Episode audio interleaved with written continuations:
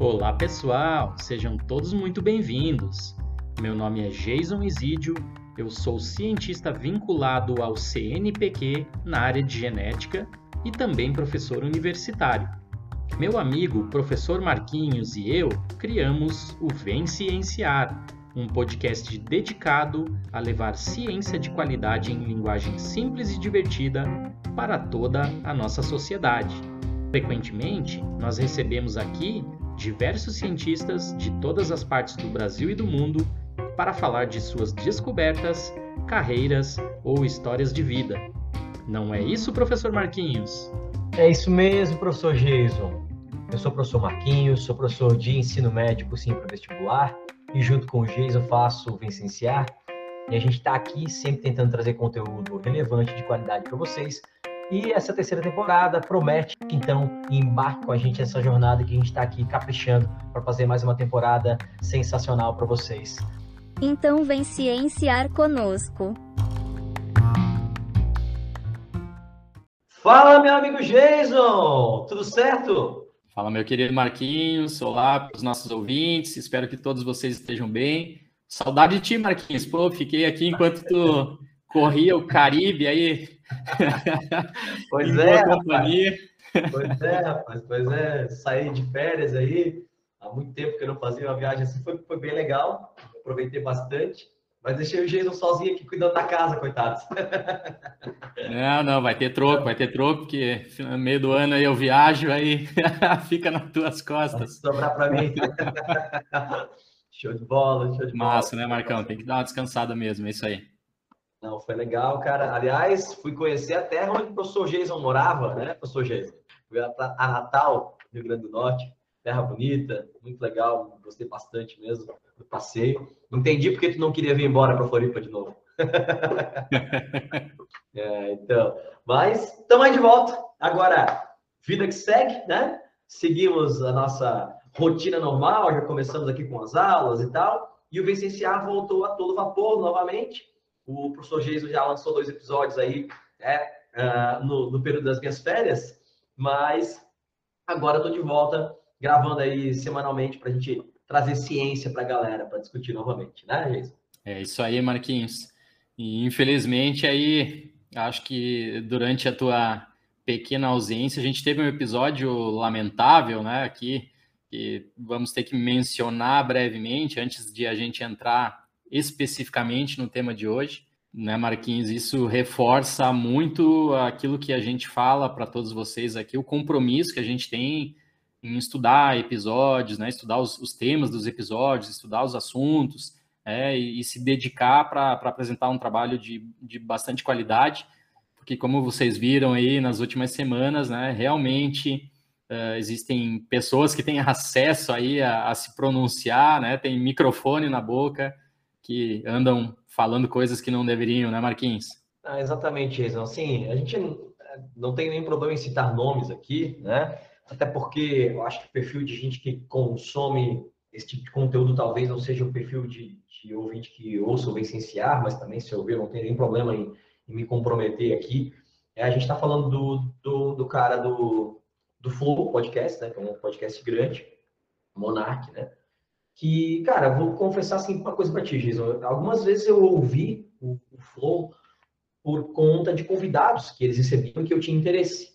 Mas eu cara, eu parei de ouvir porque não gostava da postura dos caras, principalmente do Monark.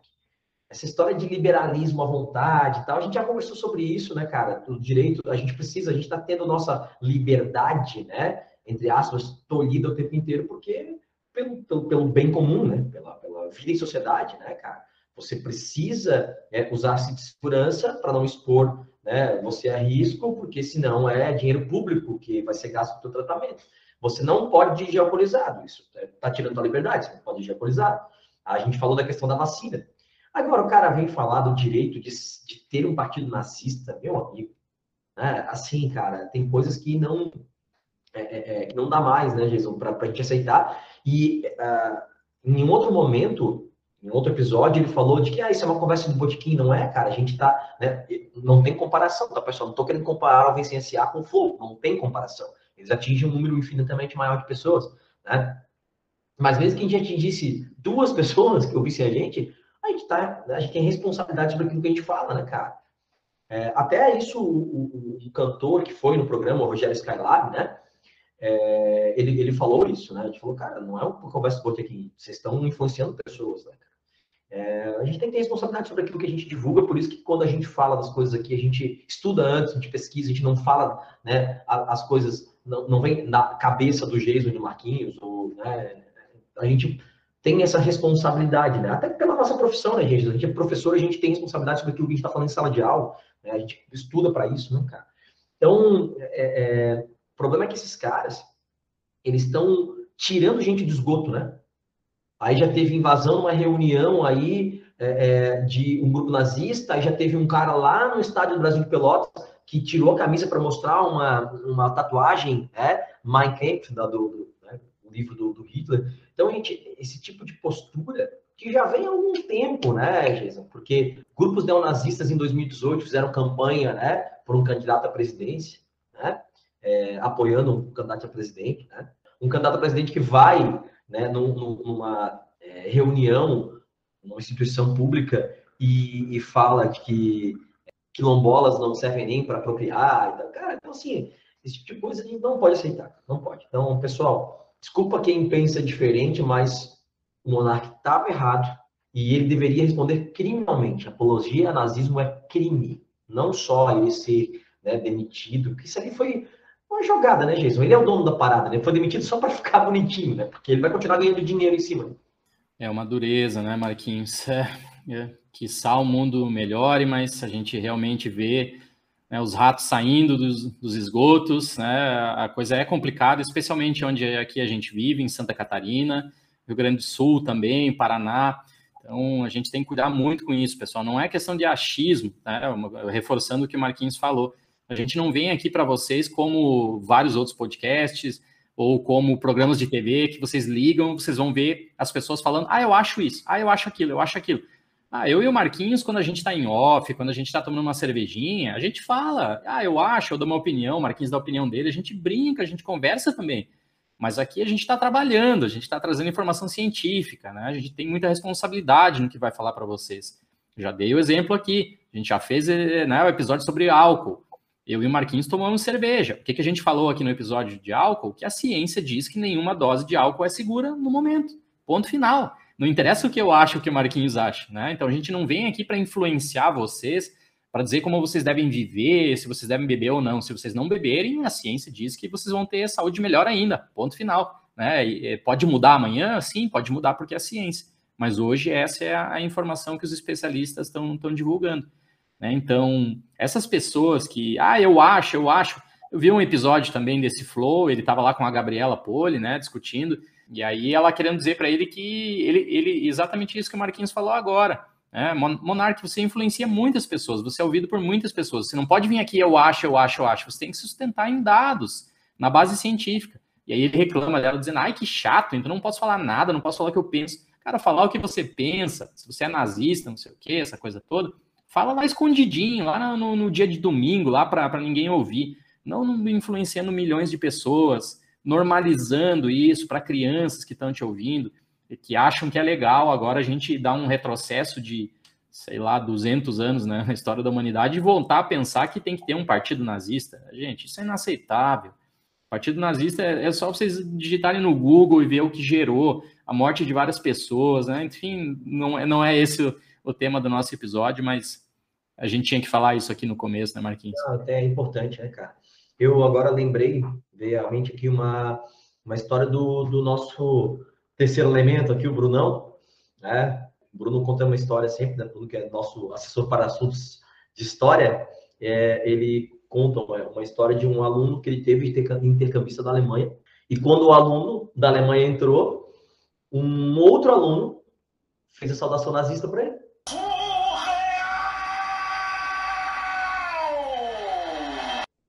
Isso, aluno de ensino médio, ele achou que, por bem, que era legal fazer saudação nazista para um colega novo da Alemanha. O menino, num português enrolado, falou para ele: Não faz mais isso para mim. Nunca mais faz esse gesto para mim. Você não sabe o que isso significa e o quanto se envergonha meu povo. Aí ele falou isso pro, pro né, colega dele brasileiro. E lá na Alemanha é crime, né? A gente tem casos ultimamente de pessoas sendo presas por fazer salvação nazista. É, o Jason já, já esteve lá e viu, né, em esteve em alguns museus lá que mostram o Holocausto. O museu é para mostrar o que houve, para não esconder e para relembrar o, essa passagem né, é, obscura, né, ruim do, do, do, do, povo alemão, né, de boa parte desse povo que se deixou levar.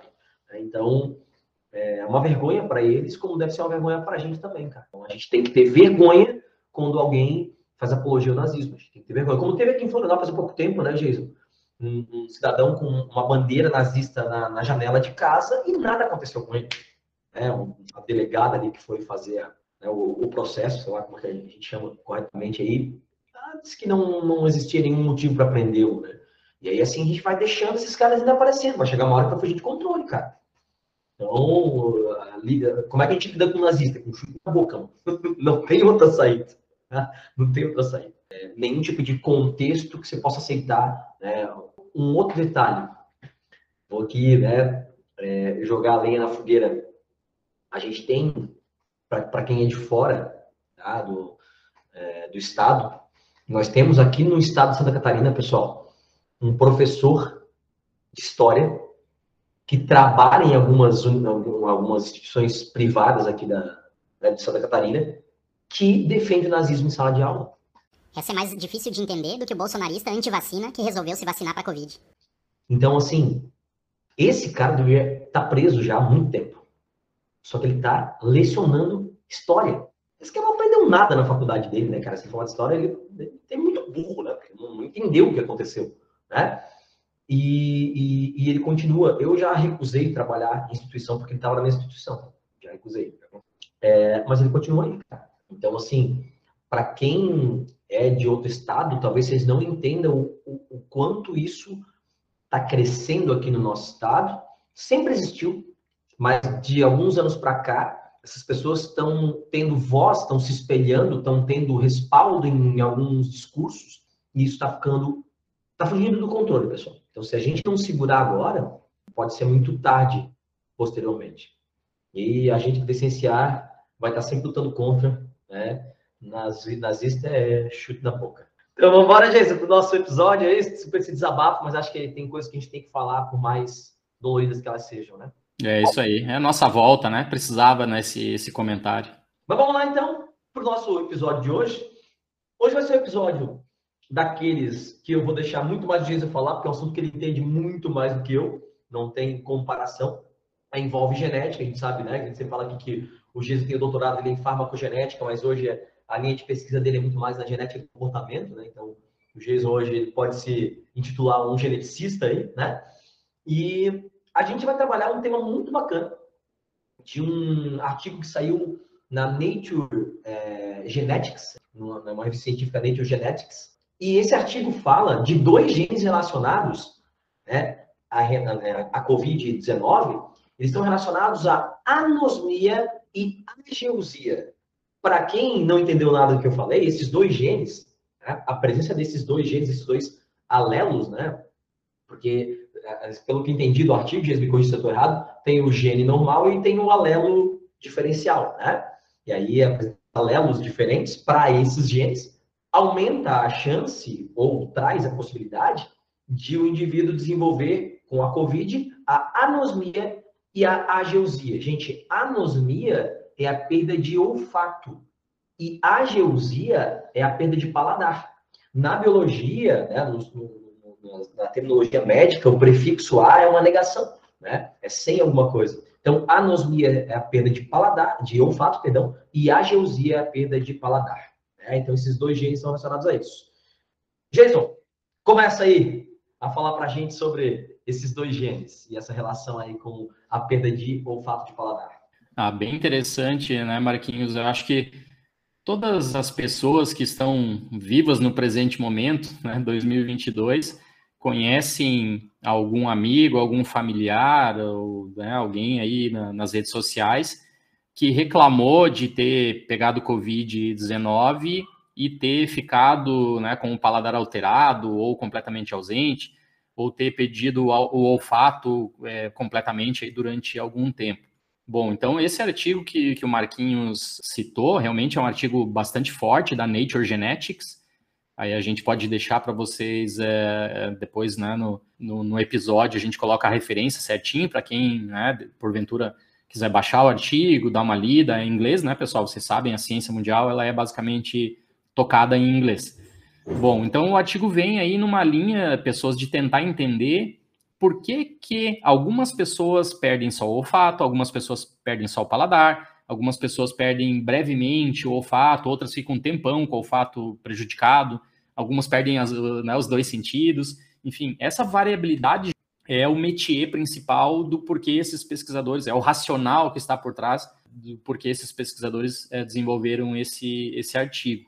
Né? Então, eles vão. Se, se, se uma pessoa apresenta assim, um efeito diferente da outra pessoa, e isso começa a se re, reproduzir em larga, larga escala, normalmente na genética nós falamos: opa, existe uma variabilidade genética associada.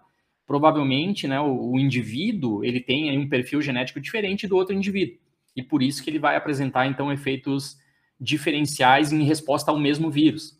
Ah, isso é o único fator que define? Não, não é o único fator. Bom, Quais outros fatores? Se você está vacinado ou não, se você foi exposto a uma grande quantidade de vírus ou não, né? Então tem um monte de outras coisas, mas essa, esse pessoal da genética, eles se preocupa, né? Como, como eu também, a gente olha muito o lado da, da parte genética.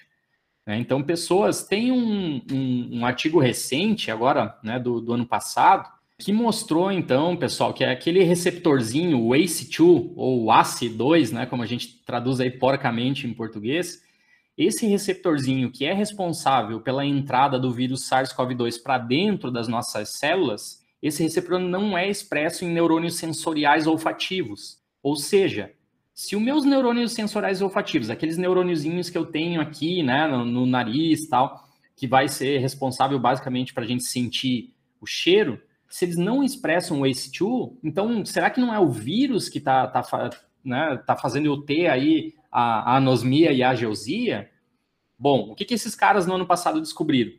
Que provavelmente, então, é, é, o responsável pela anosmia e pela ageusia não são os neurônios propriamente ditos, são o epitélio olfativo, são células de suporte ou de sustentação que a gente tem no nariz. Esse sim, essas célulazinhas sim, elas sintetizam lá o receptorzinho ACE2.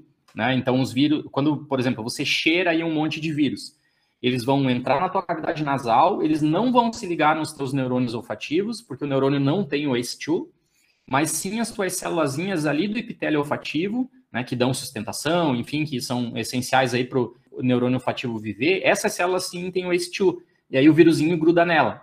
Bom, grudou no ACE2, o que, que vai acontecer? O vírus é catapultado para dentro da célula, a gente já falou isso nos episódios aqui nos, nos anos anteriores, né?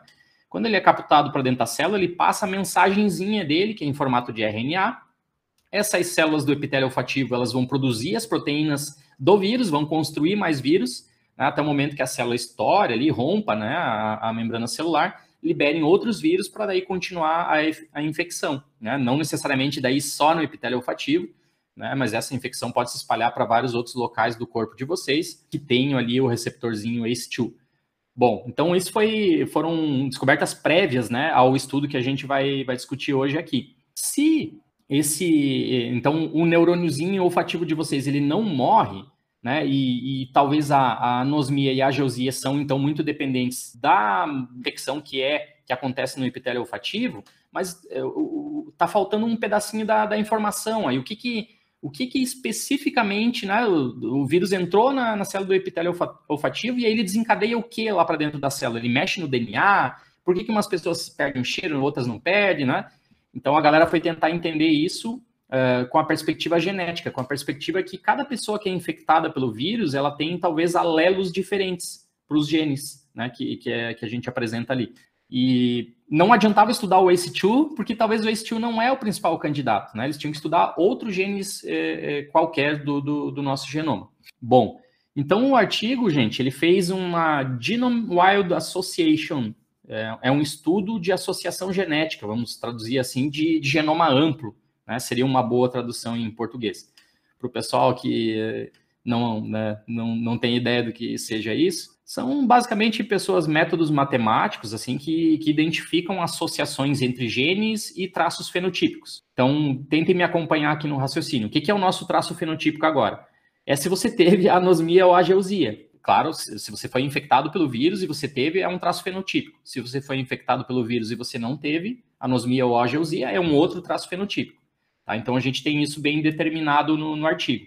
E aí, bom, então eles, pegaram, eles fizeram uma associação com, com um banco de dados gigantesco aqui, que é o 23andMe, né, o 23andMe, que é um, basicamente um banco de dados aí que faz genotipagem de pessoas, então eles têm muitos dados de, de genomas, né, de, de seres humanos. Eles fizeram uma associação com esse banco de dados, pegaram mais de um milhão de dados de pessoas diferentes, e eles peneiraram desse, dentro desse um milhão de dados é, aquelas pessoas que tinham se autorreportado com, com Covid. Né? Aí chegou ali em torno de 69 mil pessoas, que é o, o dado do, do, artigo. E aí, dentro desses 69 mil, então é um N gigantesco, de milhares de pessoas, né? Dentro desses 69 mil, eles separaram, então, perguntaram para as pessoas: você teve, né, a anosmia ou ageusia? Se sim, você cai para um, um grupo, se não, você cai para outro grupo. Então, vou pegar aqui os, os dados certinho para vocês de, de como é que ficou o N experimental final. Né? A gente tem aí 69.841 indivíduos. Desse total, então aí separa aqui perda de, de olfato ou de, de paladar. E separa os que não tiveram perda de olfato ou de paladar. Tá? Então, o primeiro grupo aqui, perda de olfato e de paladar. A gente tem 47.298 indivíduos. Os que não tiveram aqui a perda de, de olfato ou de paladar, 22.543 indivíduos. É, e aí começa-se, então, pessoas, depois de você separar né, esse N gigantesco, começa-se justamente a, o, o, GWAS, né, que é o nosso estudo de, de associação genética. E o que, que é a ideia que está por trás disso, pessoas? É simplesmente você ver as variações genéticas e comparar elas entre um grupo e outro. Então, por exemplo, as pessoas que tiveram perda de paladar ou de olfato, Uh, esse estudo, né, o GWAS, vai basicamente ver quais são as variantes alélicas que estão presentes nesses caras aqui, comparando isso com os caras que não tiveram a perda do olfato e do, do paladar. Mas a questão é que isso se faz para o genoma inteiro, né? Então são uma paulada aí de variações genéticas possíveis em todos os cromossomos possíveis, né? É um, é um, é um estudo de associação genômica wild, né? Que pega aí todo o, o genoma. Então vamos lá, vamos pegar uma coisa é, bobinha aqui para vocês entenderem basicamente o, o, o raciocínio. Eu, eu, e Marquinhos fazemos aqui uma pesquisa com a população brasileira, por exemplo. A gente entrevista lá a galera, ah, quem torce para o Palmeiras, quem torce para o Flamengo, e separa aí, sei lá, o Flamengo 40 milhões de, de, de torcedores e o Palmeiras 20 milhões de torcedores. Agora vamos ver se isso tem a ver com a genética. Então nós precisamos descrever aqui todas as variantes genéticas presentes nos flamenguistas e comparar com todas as variantes genéticas presentes nos palmeirenses. Então vamos imaginar que, né, no estudo nosso bobinho aqui, tivessem alguns SNPs, algumas alterações de base única, né, de um único nucleotídeo, associado lá no cromossomo 1, isso tivesse mais presente nos flamenguistas e menos presente nos palmeirenses. Opa, aqui eu tenho um candidato a explicar geneticamente por que as pessoas escolhem o Flamengo e não o Palmeiras. Né? Então, esse estudo aqui, o GWAS, ele basicamente, quando aí identificou, né, então, todas as variações de todas as pessoas e separou elas, então, no grupo, teve alteração ou não, teve alteração de olfato e de paladar ou não teve, ele identificou, então, um alelo muito interessante justamente no, no cromossomo 4 da espécie humana.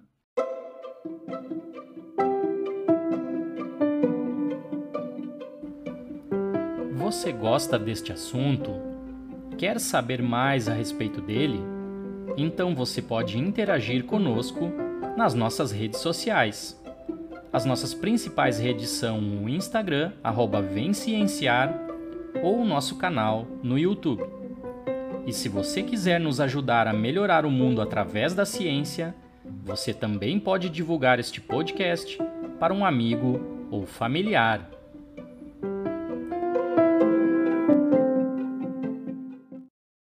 Bom, Os pesquisadores, então, seguiram, né? Porque hoje a gente tem já o, o mapeamento do genoma da espécie humana completamente realizado.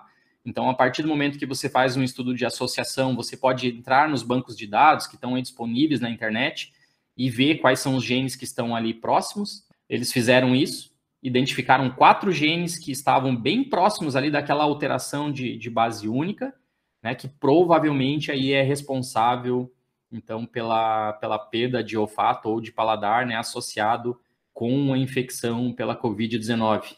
Eu tô, eu tô com a tabelinha aqui dando uma olhada. Ah. Bom, então esses, esses quatro genes, pessoas, eles são nomeados UGT2A1, UGT2A2, UGT2B4 e SULT1B1. Bom, a questão é, desses quatro genes que são agora os genes candidatos para explicar por que, que as pessoas perdem o olfato e o paladar né, na, na Covid-19, uh, a gente consegue ver também esses genes, quais são as proteínas que são geradas a partir deles. E a gente já entende é, o papel, vamos dizer assim, bioquímico ou fisiológico de cada uma dessas proteínas. Quando os pesquisadores fizeram isso, eles compreenderam que o gene UGT2A1 e o gene UGT2A2 provavelmente eles são os candidatos para explicar esses efeitos fenotípicos. Por quê? Porque eles são responsáveis por produzir proteínas que têm a ver aí com o metabolismo de odorantes. É, quando você respira alguma, algum odor qualquer, assim, ele basicamente entra pela tua cavidade nasal, se gruda ali em receptorzinhos. E existem algumas proteínas, como a, como a que vem aí do gene UGT2A e a, e a do GT2A2 também, essas proteínas são responsáveis por metabolizar esses odorantes, então para liberar os receptores para você sentir outros cheiros. É, o pessoal até não sou muito especialista aqui em cheirar, não, não, não sinto cheiro tão bem assim, mas a galera que é muito bom em, em sentir cheiro às vezes usa é, café, né? Então, ah, eu preciso ficar cheirando perfumes, fragrâncias aqui porque é o meu trabalho, sei lá. Ele dá um tempinho ali, dá uma cheirada no café para ajudar esse processo de limpeza dos teus receptores, né? É, relacionados ao, ao odor.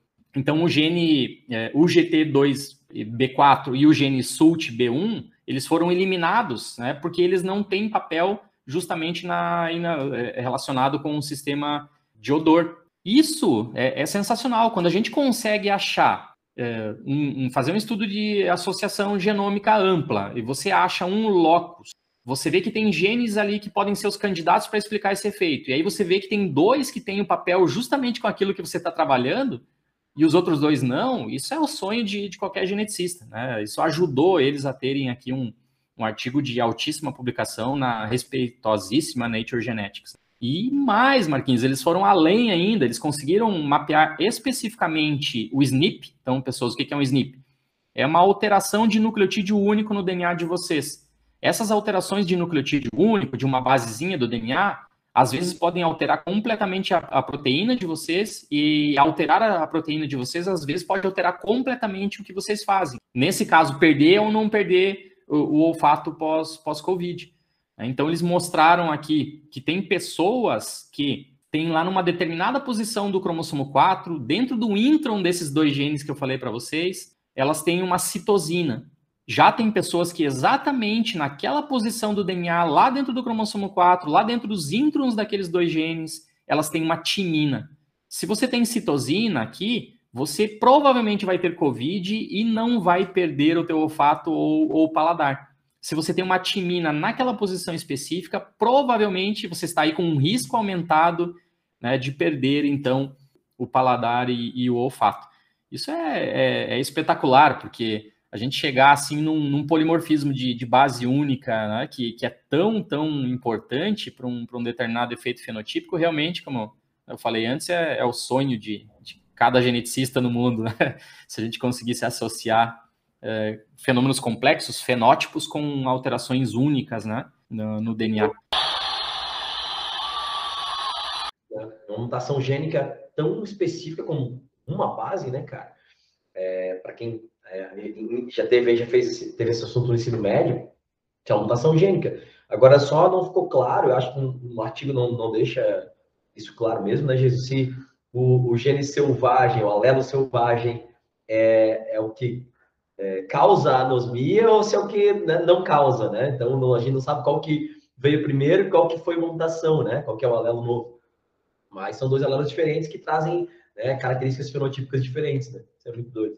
É, exatamente. É, o pessoal está bastante acostumado, é, pessoal principalmente do, do, ensino médio, né? Que tem essa coisa sempre, o alelo mutado, o alelo selvagem, né? Quem que veio primeiro aqui a gente não tem como saber, tá, pessoas? E assim, para a esmagadora maioria dos casos que a gente vai falar para vocês aqui ao longo do ano, os casos que eu estudo, realmente é assim, a gente tem variações nas populações humanas, né? Algumas populações têm mais um alelo, outras populações têm mais outro alelo, mas realmente é muito difícil é, você conseguir rastrear para saber o que, que, veio primeiro, né?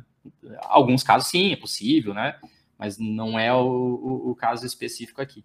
É. Eu achei legal, Marquinhos, é que, que a galera fez um. um continuou o estudo, não, né? não satisfeitos assim, descobrir né, um locus muito importante num cromossomo, que tem dois genes muito importantes ali do lado, que tem a ver com o sistema olfativo, não satisfeitos em descobrir lá um SNP especificamente dentro desse do intron, desses dois genes, eles ainda fizeram assim associações com outros fenótipos e para sorte, claro, a base de dados está ali, né, base de dados gigantesca e tal, mas mesmo assim é, é bem, bem interessante de ver que eles conseguiram ali é, relacionar outros fenótipos com esse SNP específico, com, com essa alteração do DNA específico.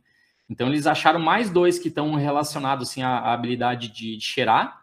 Eles acharam um fenótipo que é dependente desse SNP, que tem a ver com a preferência pelos, por gostar de sorvete, pelo sabor do, do sorvete nas pessoas. E aí relacionaram um também é, um, um, um, fenótipo que tem a ver com pessoas que fumam ou não fumam. Então vejam, é, realmente esse, esse SNP, essa alteraçãozinha específica né, no, no DNA ali no, nos genes do, do, cromossomo 4, parecem ser bastante importante para alguma coisa do processamento de, de odor nosso, né? Porque queira ou não queira fumar tem muito a ver com odor, queira ou não queira é, gostar de, de, sorvete, né? Ter preferência aí por, por sorvete eh, tem bastante a ver também, né? A pessoa sente o cheirinho lá, do sabor, ah, eu gosto desse, gosto daquele, não sei o quê, né? E, e a habilidade para cheirar tem tudo a ver também com, com isso, né? Então, olha, é um artigo realmente sensacional. Então, repetindo, pessoas, os nomes dos dois genes, UGT2A1, UGT2A2. Esses são os dois carinhas que a gente tem, todos nós temos. Eu tenho, Marquinhos tem, todos vocês que estão escutando aí, vocês têm esses genes. O quê? Como? Mas nós temos alelos diferentes. Eu não sei qual é o meu alelo, porque eu nunca fiz o meu, meu genótipo desses genes, o Marquinhos também nunca fez. Vocês provavelmente também não sabem. Uh, tem aí uma, dependendo né, a, a, estratificação, a população que, que vocês têm a ascendência genética, talvez vocês tenham uma probabilidade de ter mais de um, menos do outro, enfim, é, é, não dá para chutar muito aqui vocês teriam que fazer realmente análise genética de vocês. Não sei, daqui a pouco alguma empresa talvez é, esteja vendendo esses testes aí, ó, descubra qual, qual é o alelo que você tem aqui para esses dois genes e saiba né, se você vai ter aí uma, uma perda de olfato ou de paladar caso você tenha a, a Covid-19. Lembrando, né, só pessoas que isso aqui é a parte genética. Então, perder né, o sentido aí do, do olfato ou do paladar tem muito a ver, como eu já disse no começo do episódio, com a quantidade de vírus que você entra em contato e se você está vacinado ou não, e várias outras coisas, né? Então, as variantes, né, genéticas aqui. Esse é um estudo preliminar sensacional, fabuloso, que trabalhou com um banco, banco de dados enorme, né, de mais de um milhão de pessoas, peneirou para as pessoas que eh, se autorreportaram com Covid, depois dividiu essas pessoas em grupo, perdeu o olfato e o paladar ou não, chegou, por sorte, né, numa região muito importante, é, contou com a ajuda de pesquisas anteriores para mostrar que uh, assim, o ACE2 talvez não seja o responsável por esse efeito, mas mesmo assim tem muita coisa ainda para responder. Né? Então os estudos vão seguir certamente aí. Uh, a galera, de certo, vai estudar provavelmente agora em, em, em cultura de células em laboratório ou em animais experimentais vai estudar esses dois genes especificamente para ver qual que é a corrente de evento que, que eles fazem ali dentro da, das células. Como eu e o Marquinhos falamos sempre aqui, a ciência sim, né, pessoas? Faz um artigo super, sensacional, muito legal, dá uma resposta interessante, mas tem um monte de coisa ainda para seguir pesquisando.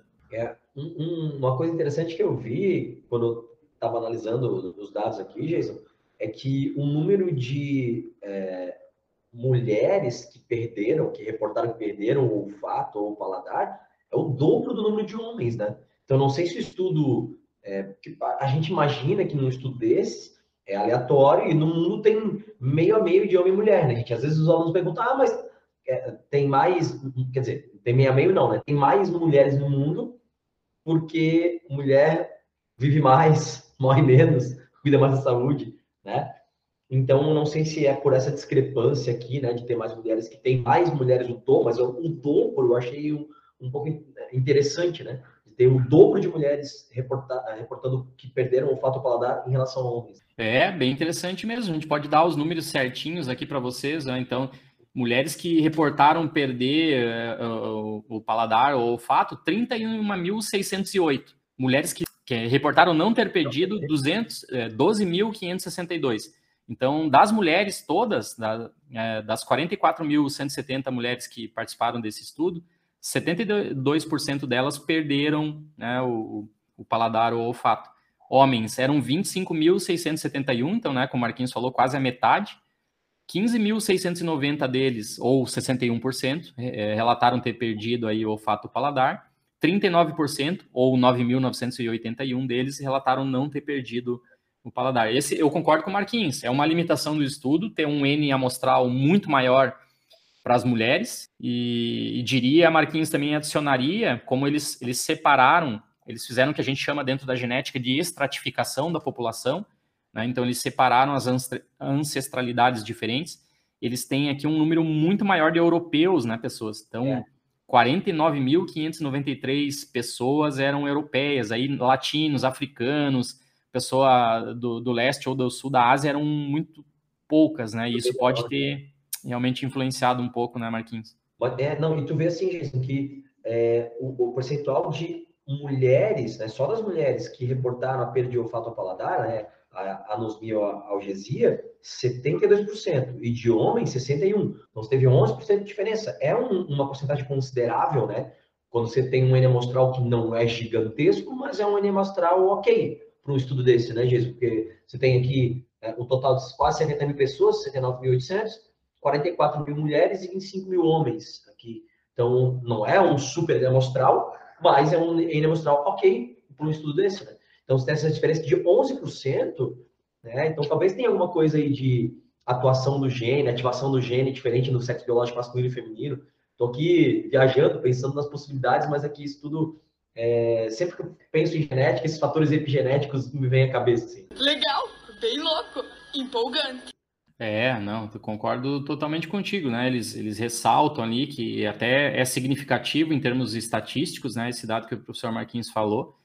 Então, realmente, levaria aí a gente a elaborar alguma hipótese que talvez mulheres são mais suscetíveis a perderem, né? O, o paladar ou o, o cheiro, quando infectadas pela Covid do que homens, mas é, realmente esse estudo não tem como concluir isso, né, pelos, pelos motivos que o Marquinhos colocou para vocês. Então, é uma hipótese a ser pensada né, para o futuro aí para outros grupos de pesquisa que trabalham com isso estudarem se tem a ver né, com, com o sexo biológico, esse, essa questão toda. Cara, que bacana isso, que a genética influencia tudo, né? A gente sempre tende, a gente falou isso várias vezes em vários episódios, a gente sempre tende a padronizar as coisas, mas a gente tem perfis genéticos diferentes e né, as coisas funcionam diferentemente. A, né, a gente já comentou aqui, mas para quem está chegando agora no Bencenciário, né, não, não ouviu talvez esses episódios, o, um dos trabalhos do Jason lá na, na época de, de doutorando aí, né, Jason, era com farmacogenética, né? Você vê o, o, o, perfil diferencial de ação de medicações dependendo do teu perfil genético, né? Então tem pessoas em que, vou dar um exemplo, tem pessoas que paracetamol vai ser mais eficiente para dor, outras de pirona vai ser mais eficiente. E isso não só a genética, mas a genética também influencia, né, Jéssica? É isso aí, pessoas. A gente vai falar ao longo dessa terceira temporada várias vezes essa mensagem para vocês. Assim, a genética ela não é determinante na maioria dos casos, mas sim ela influencia. Por que, que ela influencia? Voltem no episódio anterior. É, eu, eu, fiz questão de reforçar ali para vocês que nós, sobre a perspectiva biológica, nós somos uns, um, basicamente um ajuntamento de trilhões de células. Né? Essas células nossas, todas elas funcionam seguindo a lógica do nosso DNA. Né? O DNA faz RNA, que faz proteína, que faz a gente viver, faz a gente funcionar. Vocês estão aí correndo, comendo, escutando a gente agora, vocês estão sintetizando proteínas nas células de vocês. Cada uma delas dependendo do órgão do corpo de vocês, sintetiza proteínas diferentes para viver. Né? Então, aqui, ó, esses dois genes que a gente falou hoje, por que, que eles são muito expressos lá dentro do, do epitélio olfativo? Porque ali eles estão fazendo o papel deles. Essas proteínas são responsáveis por metabolizar odorantes, substâncias aí que vocês é, aspiram pela cavidade nasal. Né? Então, é o objetivo deles. Isso define toda a nossa vida? A genética faz você ser exato? Não, porque tem muita coisa ambiental, porque tem outras coisas que a gente vai discutir aqui ao longo da, da temporada.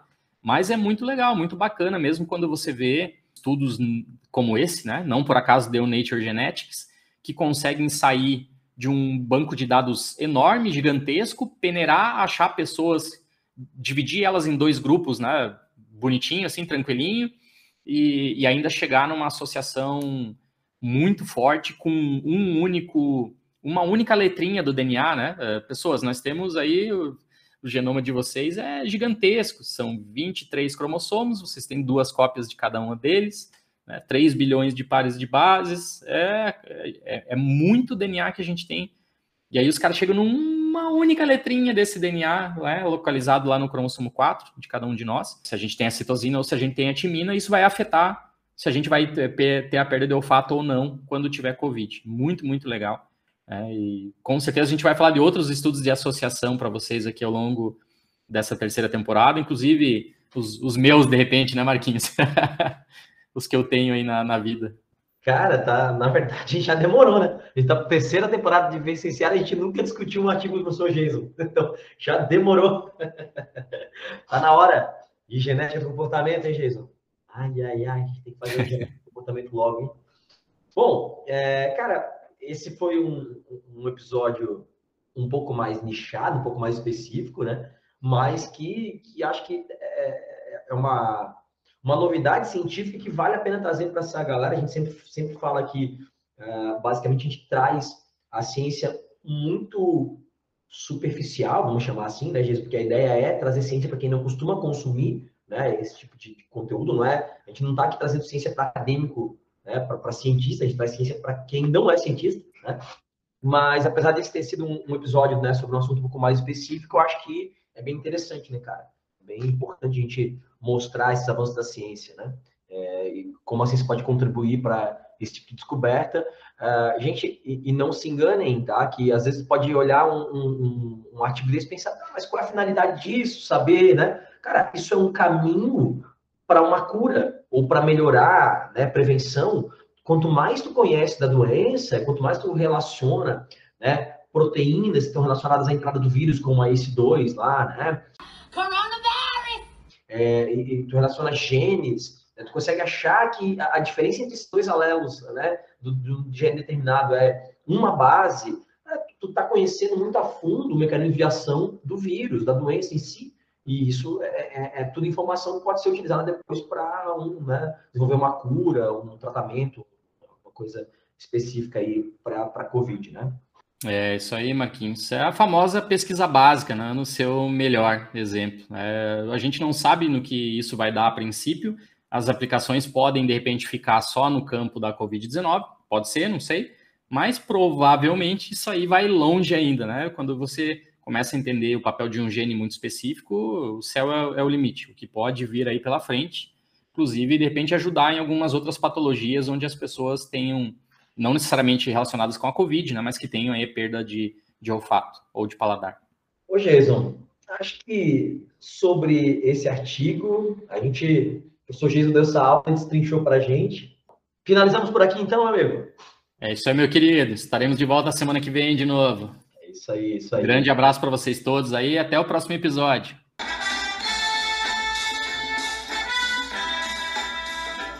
Valeu, gente. Obrigado por ouvir os Vencenciar. Estamos aí nessa terceira temporada, tentando sempre trazer conteúdo relevante de qualidade para vocês. Um grande abraço e até a próxima.